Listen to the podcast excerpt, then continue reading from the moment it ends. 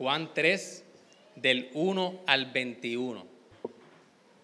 Había un hombre de los fariseos llamado Nicodemo, prominente entre los judíos. Este vino a Jesús de noche y le dijo, Rabí, sabemos que has venido de, Dios como maestro, porque nadie puede hacer las señales que tú haces si Dios no está en, con él. Respondió Jesús y le dijo, en verdad, en verdad te digo que el, el que no nace de nuevo no puede ver el reino de Dios. Nicodemo le dijo, ¿cómo puede un hombre nacer siendo ya viejo? ¿Acaso puede entrar por una segunda vez en el vientre de su madre y nacer? Jesús respondió, en verdad, en verdad te digo que el que no nace de agua y del Espíritu no puede entrar en el reino de Dios. Lo que es nacido de la carne, carne es, y lo que es nacido del Espíritu, Espíritu es. No te asombre de que te haya dicho, os es necesario nacer de nuevo. El viento sopla donde quiere y, oyes su sonido pues no sabes de dónde viene y ni de dónde a dónde va. Así es todo aquel que es nacido del Espíritu. Respondió Nicodemo, Nicodemo y le dijo, ¿cómo puede ser esto? Jesús respondió y le dijo, tú eres maestro de Israel y no entiendes estas cosas. En verdad, en verdad te digo que hablemos lo que sabemos y damos testimonio de lo que hemos visto. Por vosotros no recibís nuestro testimonio. Si os he hablado de las cosas terrenales y no creéis, ¿cómo creéis si os hablo de las celestiales? Nadie ha subido al cielo, sino el que abajo del cielo, es decir, el Hijo del Hombre que está en el cielo y como Moisés levantó eh, la serpiente en, el desierto, así es necesario que sea levantado el Hijo del Hombre, para que todo aquel que cree tenga en él vida eterna, porque de tal manera amó Dios al mundo que dio a su Hijo unigénito, para que todo aquel que cree en él no se pierda, mas tenga vida eterna porque Dios nos envió a su Hijo al mundo para juzgar el mundo, sino para que el mundo sea salvo por él. El que cree en él no es condena, condenado, pero el que no cree ya ha sido condenado porque no ha creído en el nombre en el nombre del unigénito, Hijo de Dios. Y este es el juicio, que la luz vino al mundo y los hombres amaron más las tinieblas que la luz pues sus acciones eran malas, porque todo el que hace lo malo odia la luz y no viene a la luz para que sus acciones no sean expuestas. Pero el que practica la verdad viene a la luz para que sus acciones sean manifestadas que han sido hechas en Dios. Gloria al Señor. Bien, hermano, se puede sentar. Gloria al Señor. Ayúdeme a orar. Ayuda moral, hermano. Señor, gracias por este momento, gracias por el día del Señor que nos has dado. El día, Señor, donde, los, donde nos congregamos como, comunidad de fe para escuchar tu palabra, para adorarte, para dedicarte el día a ti, Señor. Porque tú eres un domingo, Señor, al tercer día tú resucitaste. Y por eso la iglesia se congrega como comunidad a celebrar lo que tú has hecho. Ayúdanos, Señor, alinea nuestros corazones, te lo suplicamos, Señor. Yo te pido, Señor, que tú alinees los corazones de cada uno de nosotros a escuchar tu palabra. Tu palabra es fiel, tu palabra es veraz. Es más cortante que una espada de doble filo, Señor. Que no haya pensamiento ni nada que sea más importante en este momento que tu palabra. Ayúdanos, Señor, a comprender la magnitud de lo que es escuchar tu palabra y llevarla a nuestros corazones, Señor. Te lo pedimos en nombre de Jesús. Amén. Amén. Bien, hermanos, seguimos en la serie de Juan y hoy, como bien leyó Mía, estamos en el capítulo 3 y vamos a dividir esta, esta sección del nuevo renacimiento, de la regeneración en dos prédicas. Esta es la, la parte 1 y luego el pastor Joel va a dar la segunda parte. Y aquí vamos a empezar ahora, o Juan comienza a poner encuentros con Jesús mucho más íntimo, mucho más de uno a uno. Y como bien Pastor Joel predicaba en la, última, en, la última sección, Jesús entró al templo, estaba todo mal y Jesús empezó a tirar todo, ¿verdad? Y le dijo, esta es mi casa, es casa de oración. Y luego de eso, los versículos 24 al 25, desde el 23, termina este pasaje diciendo, cuando estaba en Jerusalén, durante la fiesta de la Pascua, muchos creyeron en su nombre al ver las señales que hacía. Pero Jesús por su parte no se confiaba a ellos porque conocía a todos. Y el versículo 23 bien importante. Y no tenía necesidad de que nadie le diera testimonio del hombre, pues él sabía lo que había en el hombre. Vamos a ver ahora unos encuentros con Jesús. Aquí Nicodemo, la mujer samaritana. Y son encuentros donde usted va a ver, donde Jesús va a ir directamente al corazón de estas personas. Son encuentros íntimos donde Jesús está de tú a tú con Dios. Y como bien terminó, como Jesús sabía las intenciones de cada uno de ellos, Jesús va a comenzar ahora a ir directo a su corazón. Y comienza entonces con Nicodemo. Y, es bien interesante porque cuando Nicodemo empieza a hablar con el Señor, Jesús lo, como que lo interrumpe. Jesús, eh, Nicodemo lo halaga y le empieza a decirle aquí un maestro, un rabí que, que tiene que venir del Señor. Y Jesús le hace una contestación que no tiene que ver nada con lo que Nicodemo le, estaba diciendo. Y es que Nicodemo venía con su mentalidad. Él venía a hablar con Jesús según lo que él creía. Y, es por eso que en esta mañana yo he orado al Señor para que el Señor alinee nuestros corazones. Porque así como Nicodemo se acercó a Jesús y se acercó para él poner la pauta de lo que iba a hablar con Jesús, Nicodemo se acercó para él, yo quiero hablar contigo, quiero tener una conversación contigo según sus criterios. Y Jesús lo detiene le dice, no, en palabras puertorriqueñas, eso que tú estás hablando y, para la intención que, que, tú vienes, yo vengo a bregar con tu corazón. Y por eso en esta mañana, hermano, permitamos que esta palabra, nosotros en muchas ocasiones hemos venido donde el Señor con nuestra agenda. Hemos venido al Señor con, con diferentes perspectivas de quién es Jesús, quién es Dios, quién soy yo. Y permitamos que el Señor nos interrumpa y nos haga ver quién verdaderamente nosotros somos, cuál es nuestra verdadera necesidad. Y cuando vemos a Nicodemo, que Juan lo bien lo, describe, que dice, había un hombre de los fariseos llamado Nicodemo, prominente entre los judíos. Y para nosotros entender el contexto de lo que va a ocurrir aquí, ¿qué era un fariseo? Nosotros cuando escuchamos la palabra fariseo, escuchamos rápido que eran gente hipócrita, era gente que, que Jesús les, daba bien duro. Y sí, es una realidad, pero originalmente los fariseos se crearon porque aunque el pueblo de Israel estaba bajo, bajo Roma, Roma le permitió a Israel de que ellos se rigieran por sus propias leyes. Y se establecen los fariseos, que los fariseos eran los que estudiaban la ley a perfección. Y los, y los fariseos eran quienes velaban celosamente de que todos los mandamientos, que eran 613 mandamientos, se cumplieran al pie de la letra en su pueblo. Eran personas adineradas, eran personas ricas porque ellos tenían que pagar para poder conocer de la ley, ellos tenían que tener dinero para pagarle a un rabí que le enseñara sobre todas estas cosas. Eran personas cultas. Eran personas que conocían la ley al pie de la letra. Y ellos eran bien celosos. Y en un principio los, fariseos, gracias a ellos, los, judíos pudieron mantener esas leyes que Dios le, dio a Moisés. Ellos eran tan celosos con los mandamientos de que ellos hicieron mandamientos de los mandamientos originales para velar de que se cumplieran. Ellos eran bien celosos, ellos buscaban siempre la manera de cómo, de que los mandamientos siempre estuvieran eh, al pie de la letra en el pueblo. Y ellos estudiaban cada mandamiento.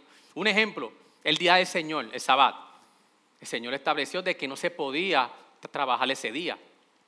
Y ellos estudiaban qué era trabajo.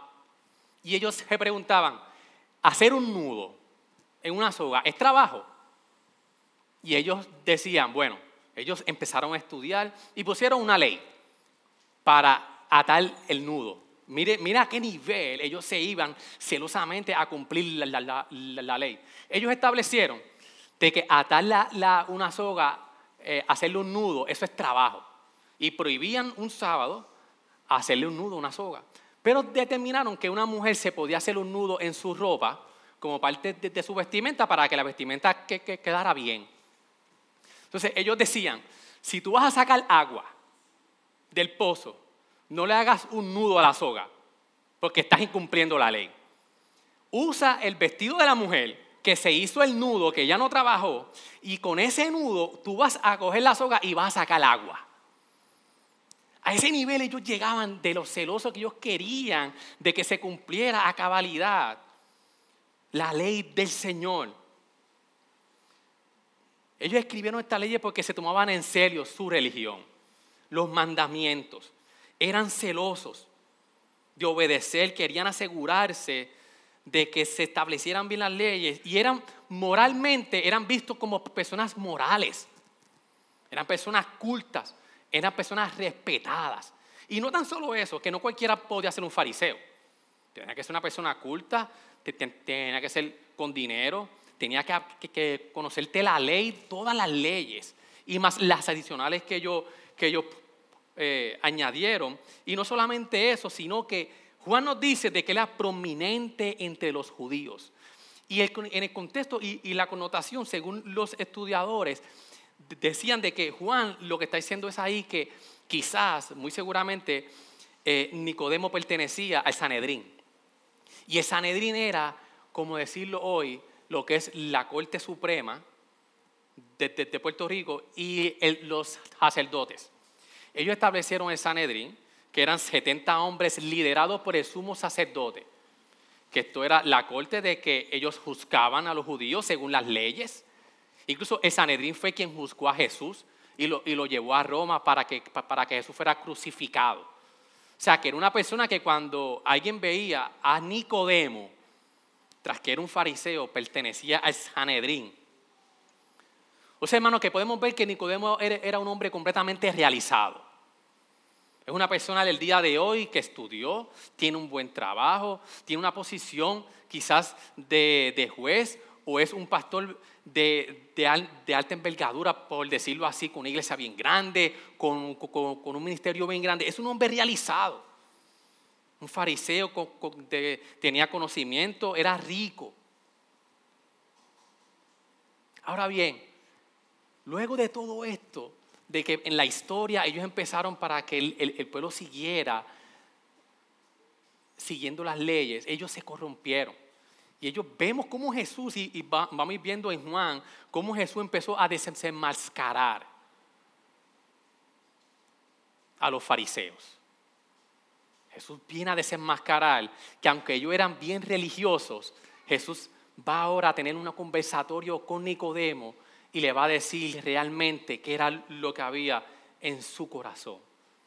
Y hay un dato bien importante que, Juan nos da, que en el versículo 2 nos dice, este vino a Jesús de noche y le dijo Rabbi, hay muchas conjeturas de por qué Juan especifica que vino de noche. Hay muchos que dicen que vino de noche porque no quería que nadie lo viera. Y él era un fariseo de, Sanedrín que iba a hablar con Jesús, quizás era eso. Otros decían que él, fue de noche porque quería tener un buen tiempo con Jesús, de que no le interrumpiera. No sabemos, pero sí sabemos de que cada, en muchas ocasiones, cuando Juan habla y especifica que es de noche, es que Juan está, está teniendo una connotación de tinieblas. Y lo que podemos ver es que quizás Juan aquí nos está diciendo de que yo quiero que tú veas las tinieblas que realmente hay en tu corazón. Se acerca de noche, Juan está tratando de que los lectores entiendan este conversatorio, este encuentro con Jesús. Y Jesús quería de que, de que Nicodemo viera la oscuridad que él tenía dentro de él, aún siendo un fariseo, miembro del Sanedrín. Y aún así Nicodemo, viendo quién era él, sintió la necesidad de acercarse a Jesús. No importaba todo lo que él había logrado, él se acerca a Jesús. Pero vamos a ver con qué intención él se acercó a Jesús. Él se acerca a Jesús y él fue bien respetuoso. Y le dice, sabemos que has venido de Dios como maestro, porque nadie puede hacer las señales que tú haces si Dios no está con él. Nicodemo le dice, rabí. Y Nicodemo se pone en la, como que en la misma, eh, en la misma posición. Vamos a hablar de maestro a maestro. Y lo ve como un maestro, como un rabí. Y él estaba impresionado, él estaba curioso por, quién, por conocer a Jesús, pero él no lo estaba reconociendo. Él no dijo, eres un profeta. Él no dijo, eres, eres, eres, eres el Mesías esperado. Él dijo, rabí. Aquí vemos que de instancia Nicodemo no estaba reconociendo a Jesús como el Mesías, como el Salvador. Pero Jesús confronta a Nicodemo y le dice en el versículo 3, respondiendo Jesús y le dijo, en verdad, en verdad te digo que el que no naciere de nuevo no puede ver el reino de Dios. Una confrontación donde le está diciendo a Nicodemo, todas tus credenciales religiosas no son suficientes para entrar al reino de Dios. Imagínese la cara de Nicodemo. Trate de ponerse en su lugar. Una persona prominente, una persona que, que es respetada, su cara de asombro, y está diciendo, pero ¿cómo que, cómo que Jesús me dice a mí que yo no puedo entrar al reino de Dios yo siendo quien soy? Porque yo estoy excluido del reino de Dios. Es como si Jesús le dejara caer el martillo de Thor y le rompió todo lo que él tenía base en cuanto a su fe, a lo que él creía, cómo él podía entrar al reino de Dios. Y aquí podemos ver, hermanos, de, de lo cuán corrompido que el hombre es. Cuán corrompido el estatus del hombre está corrompido. Porque vemos a un Nicodemo, un hombre tan prominente, y Jesús le dice, con todo eso, tú no puedes entrar al reino de los cielos. Por, eso es que Pablo en Efesios 2, él decía que estábamos muertos en nuestros delitos y pecados. Pablo en Romanos 3:11 decía que no hay, no hay ni uno justo, no hay ni uno bueno. O sea que el estatus de nosotros ante el Señor es oscuridad, es tiniebla. Y así como Nicodemo, no hay nada en nosotros de que nos dé valor, o no tan solo valor, sino que nos dé la validez para nosotros entrar al reino de los cielos. Jesús le dice, en el, en, el, en el verso 6, lo que es nacido de la carne, carne es. Y lo que es nacido del espíritu, espíritu es. Hermano, nosotros nacemos rotos. Nacemos pecadores. Yo le hago una pregunta. ¿Usted a su hijo le ha dado alguna enseñanza para que haga lo malo? Usted a su hijo siempre hay que darle una enseñanza para que haga el bien. Y nuestros hijos, que queremos tanto, su inclinación hacia dónde es? Hacia el egoísmo, hacia el orgullo. Esto es mío, nadie me lo quita. Y podemos ver la, corrupción y los rotos que estamos desde pequeños, cómo nosotros tenemos que instruir y llevar el corazón de nuestros hijos a Dios, porque estamos viendo nuestra, vemos la necesidad de que estamos completamente separados del Señor. Porque es como dice, lo que es nacido de la carne, carne es. Dos hombres pecadores, dos padres pecadores engendran hijos pecadores. Por eso que es cuando Jesús le dice, tienes que nacer de nuevo. El nacer de nuevo aquí tiene una connotación en su, en su original de nacer de arriba. Es algo radical, algo que Dios hace en nosotros. Jesús está diciendo, para tú entrar al reino de los cielos, tú tienes que ser otra persona. Es una obra del Espíritu, es un milagro, es una obra de Dios. Es como Yo les pregunto a ustedes, cuando usted nació, ¿usted contribuyó algo para nacer? ¿Usted se esforzó en algo para que usted naciera? ¿Usted planificó el nacer? Nosotros, ninguno de nosotros tuvimos que ver nada con nuestro nacimiento. Y aquí lo que Jesús le está diciendo es, tú tienes que nacer de nuevo. Pero eso es una obra que es del Señor. Es una obra que ninguno de nosotros, por mejores que seamos, es una obra que el Señor ha hecho en cada uno de nosotros. Es una obra que si tú no estás en Cristo y quizás tú dices que mi inclinación al mal es tanta que yo no puedo pertenecer al cristianismo. Mi inclinación es demasiado. Pues este, este, este pasaje es de esperanza para ti. Porque como vamos a ver bien, que Juan dice que el que crea en el Señor va a tener vida eterna, no depende de ti, sino que depende del Señor, que Él te haga una nueva persona, que Él te transforme por, completo. El nacer de nuevo no es solamente tener un cambio, no es tú este, tener ciertos tipos de cambios, yo, yo tengo que cambiar esto, no, no. Lo que es nacer de nuevo es nosotros completamente tener una inclinación completa a lo que Dios quiere en su palabra. Es una inclinación total hacia lo, hacia lo que es Dios, que solamente el Señor lo puede hacer. Y él le dice a Nicodemo, en verdad, en verdad te digo, en verdad, en verdad te digo, que le está diciendo, lo que te estoy diciendo es bien importante, que el que no nace de nuevo no puede ver el reino de Dios. Y Nicodemo viene y le dice, ¿Cómo puede un hombre nacer siendo ya viejo? ¿Acaso puede entrar por segunda vez en el vientre de su madre? Aquí vemos que, Nicodemo no entendió lo que Jesús le estaba diciendo. Él no entendía cómo es posible de que yo vuelva. Él no entendió, pero mucho más de que no entendió. Nicodemo sabía del Antiguo Testamento. Él conocía las leyes, él se conocía los pactos que el Señor había hecho con su pueblo. Y mucho más que no, que no entendía. Por encima de eso, yo entiendo que Nicodemo, su respuesta estaba marcada por la incredulidad. Nicodemo no podía creer lo que Jesús le estaba diciendo. Jesús había quitado el piso a Nicodemo y le había dicho, donde toda tú tienes, donde tú tienes toda tu seguridad, toda la base, lo que tú has lo, que tú has desarrollado en tu vida, yo, yo te lo estoy quitando porque nada de eso te puede hacer entrar al reino de los cielos. Pero Jesús amplía su respuesta en el versículo 5 y dice, Jesús respondió, en verdad, en verdad te digo, que el que no nace de agua y del Espíritu no puede entrar en el reino de Dios.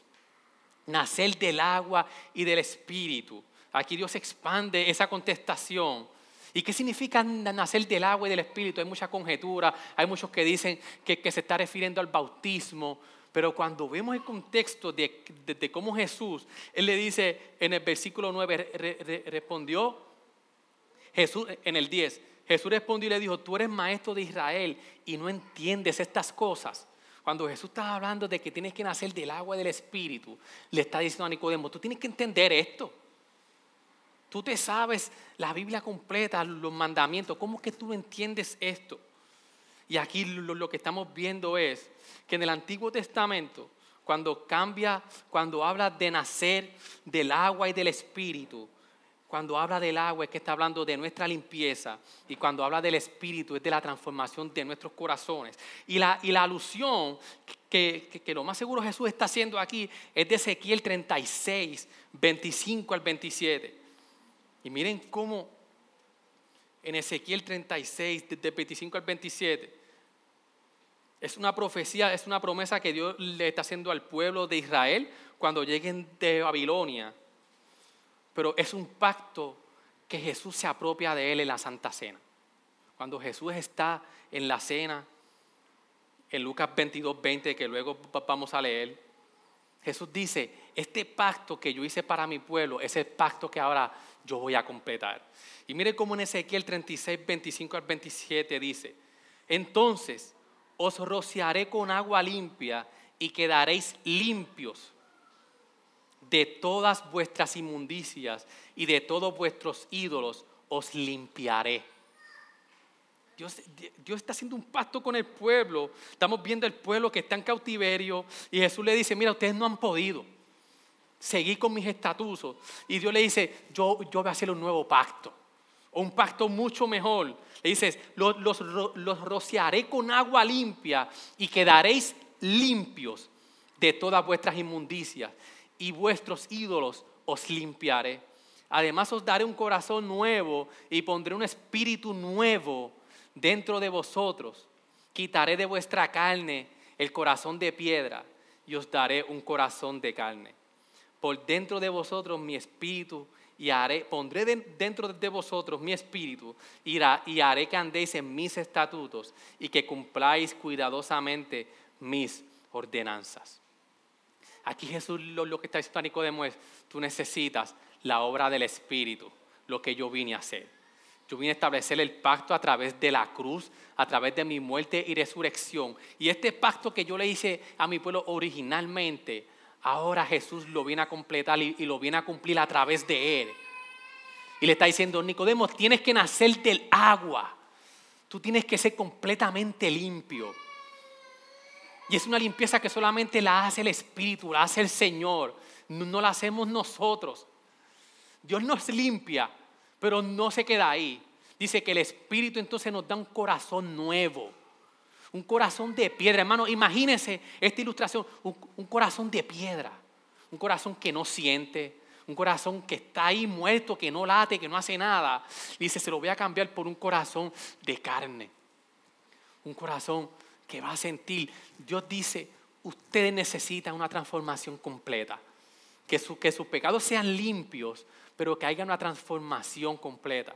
Y qué interesante que luego de, capítulo 36 de Ezequiel, cuando vemos la visión de los huesos secos en el capítulo 37, cuando le dice, entonces me dijo, profetiza sobre estos huesos y diles, huecos secos, oíd la palabra del Señor. Así dice el Señor Dios a estos huesos he aquí haré entrar en vosotros espíritu y viviréis. Haréis entrar en vosotros el espíritu, en esos huesos estaban ahí completamente muertos y van a vivir. Y pondré tendones sobre vosotros, haré crecer carne sobre vosotros os cubriré de piel y pondré espíritu en vosotros y viviréis y sabéis que yo soy el Señor. Y en el verso 10 dice, y profeticé como Él me había ordenado. Y el espíritu entró en ellos y vivieron y se pusieron en pie un enorme e inmenso ejército. Hermanos, nosotros estábamos como esos huesos. Estábamos muertos completamente y nosotros necesitamos de que a esos huesos como, como estaban ahí, que estaban sin carne, que Dios fue poniendo tejido, carne sobre carne, y les dio vida a esos huesos. A eso es lo que Jesús les, se estaba refiriendo con Nicodemo. Tú necesitas ser limpio por completo y ser transformado por completo. Es una obra del Señor como, como el apóstol Pablo puso en Filipenses 2.13, que Dios pone en nosotros el querer como el hacer.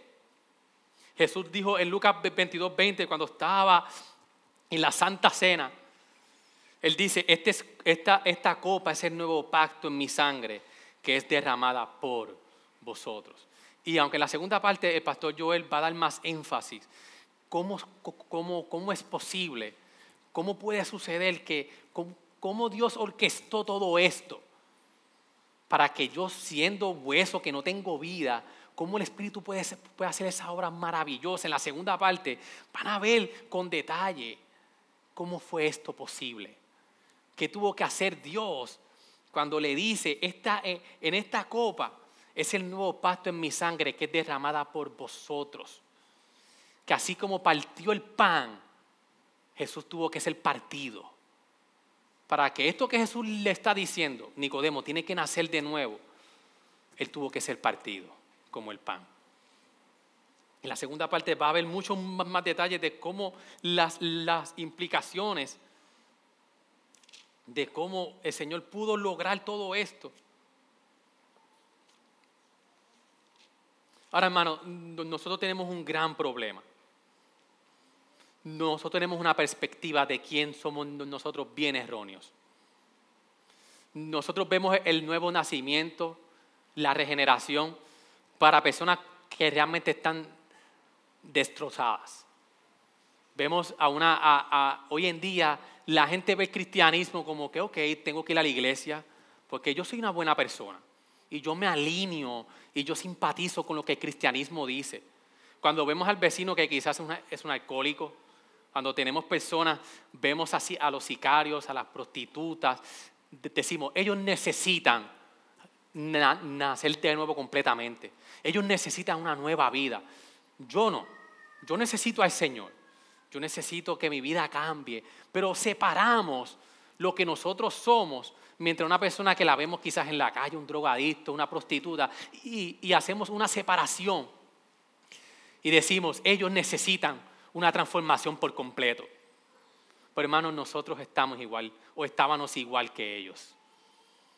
Nosotros no, no estamos o no estábamos diferentes a una persona que está completamente hundida en las drogas, en la prostitución. Para, delante de Dios éramos o somos pecadores igual que ellos. Y necesitamos el, el, nuevo nacimiento en nuestras vidas. Estamos en la, en la misma condición.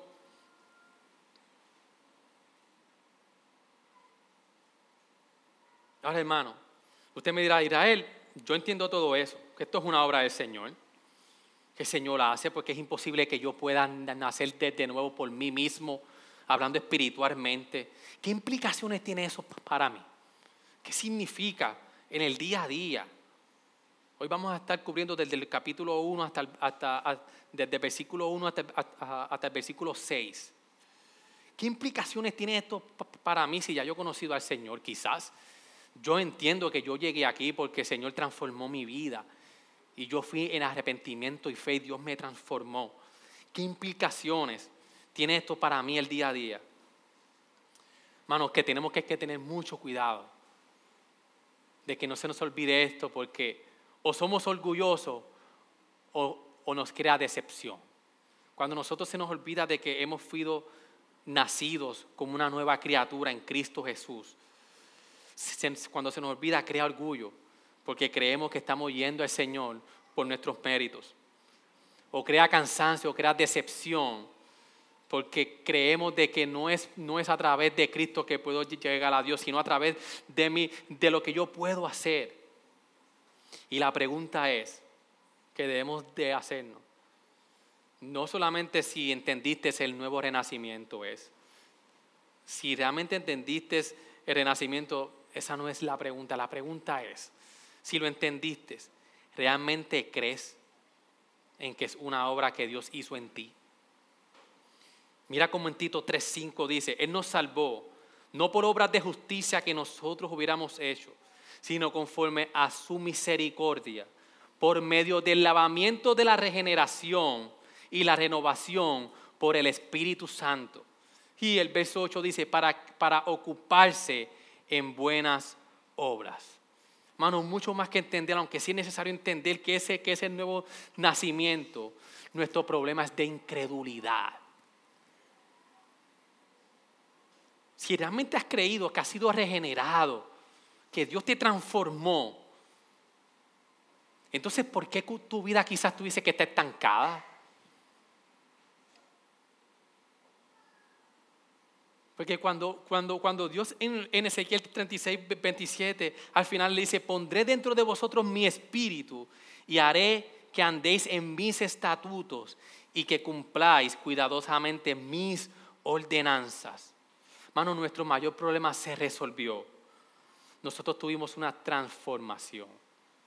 Y esa es la base para que nosotros podamos ir delante del Señor y que nuestras vidas cambien por completo que nuestras vidas cambien por completo. Porque se nos olvida que es una obra que el Señor, que el Señor hizo de una vez y por todas y que en el proceso de santificación Dios va de la mano con nosotros santificándonos. ¿Qué otra implicación tiene? La regeneración nos da esperanza en las tribulaciones. Mire como en primera de Pedro, que bien predicamos hace un tiempo atrás. Como Pedro al principio de, su carta. Mire cómo Pedro decía, bendito sea el Dios y Padre de nuestro Señor Jesucristo, quien según su gran misericordia nos ha hecho nacer de nuevo. Que el Señor nos ha hecho nacer de nuevo. ¿A una qué?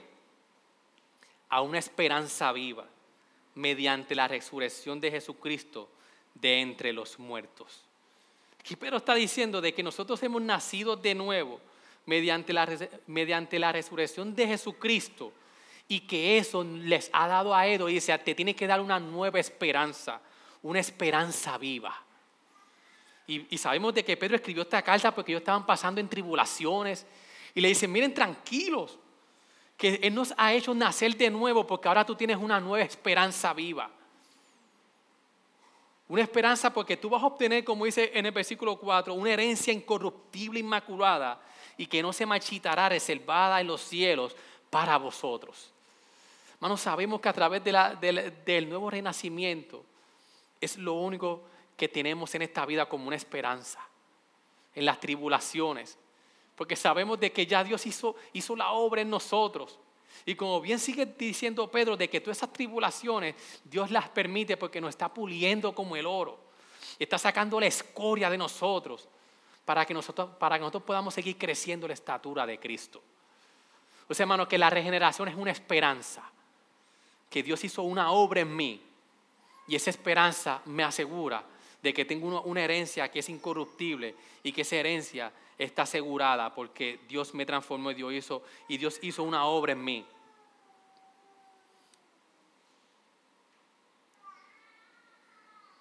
Al no creyente, al que quizás está luchando, yo no sé si yo soy una nueva criatura. Yo no sé si, yo, si yo soy, si, si yo he sido regenerado.